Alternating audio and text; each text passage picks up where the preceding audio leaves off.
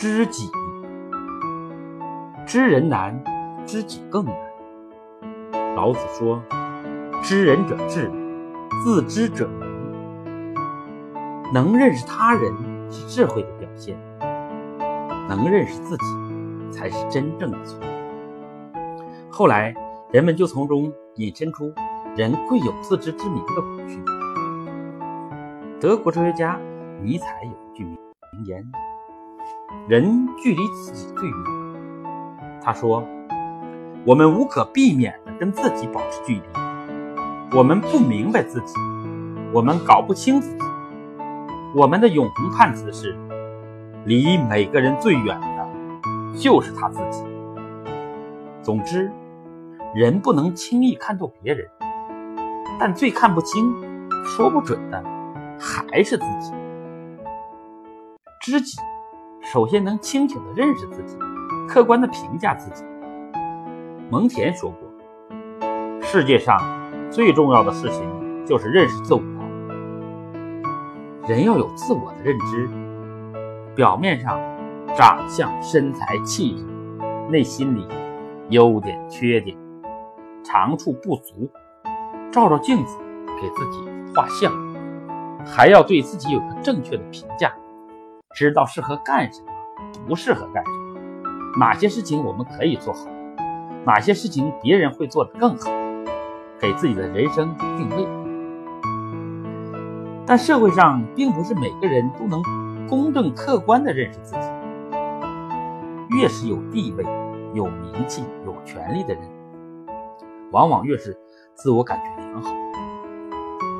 他们在认识自我时，常常只知道自己知道什么，却不知道自己不知道什么；只了解自己的优势和长处，却不知道自己的劣势和缺点；只强调自己辉煌业绩，却从不提败走麦城的损失；只想着自己有恩于人的地方，却忽视了自己有负于人之处。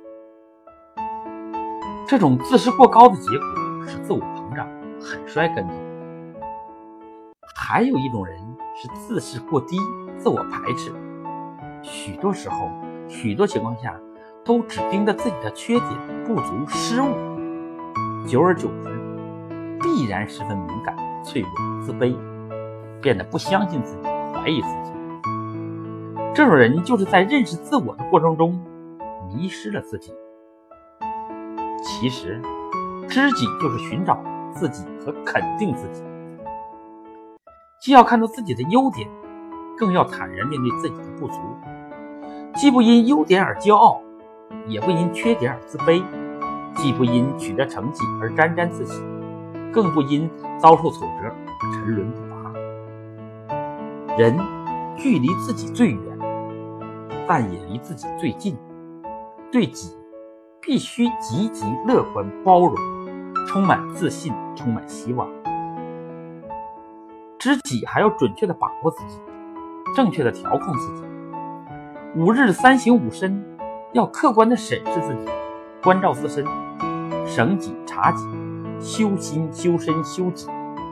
不但要看自己，还应该从自己和别人的失败中汲取教训，如同照镜子，不但要看正面，也要看反面；不但要看自身的亮点。也要觉察自身的瑕疵。孔子问子贡：“你和颜回哪一个强？”子贡答道：“我怎么敢和颜回相比？他能够以一知十，我听到一件事，只能知道两件事。”爱因斯坦是二十世纪举世情人的科学家和思想家。一九五二年，以色列请他出任总统，但爱因斯坦却毫不犹豫地拒绝了。他说：“我一生都在与客观物质打交道，既没有天生的才智，也无处理行政事务和人际关系的经验，所以本人不是当总统的料。”同时，他还再次引用他自己的话：“方程对我更重要些，因为政治是为当前，而方程却是一种永恒的东西。只有真正了解自己，扬己所长。”避己所短，才能走出成功的人生。知己，实际上就是人生定位的问题。找到属于自己的位置，知道什么该坚持，什么该放弃。如果一个人知道自己想要什么，那么整个世界都会为之让路。一个能知己的人，时时审视自己，事事坚定自己，处处克制自己，常常反省自己，量之而思，量力而行，自知而不自见，自爱而不自贵。拥有这样人生的智慧和态度的人，久久为为功，终会成大器。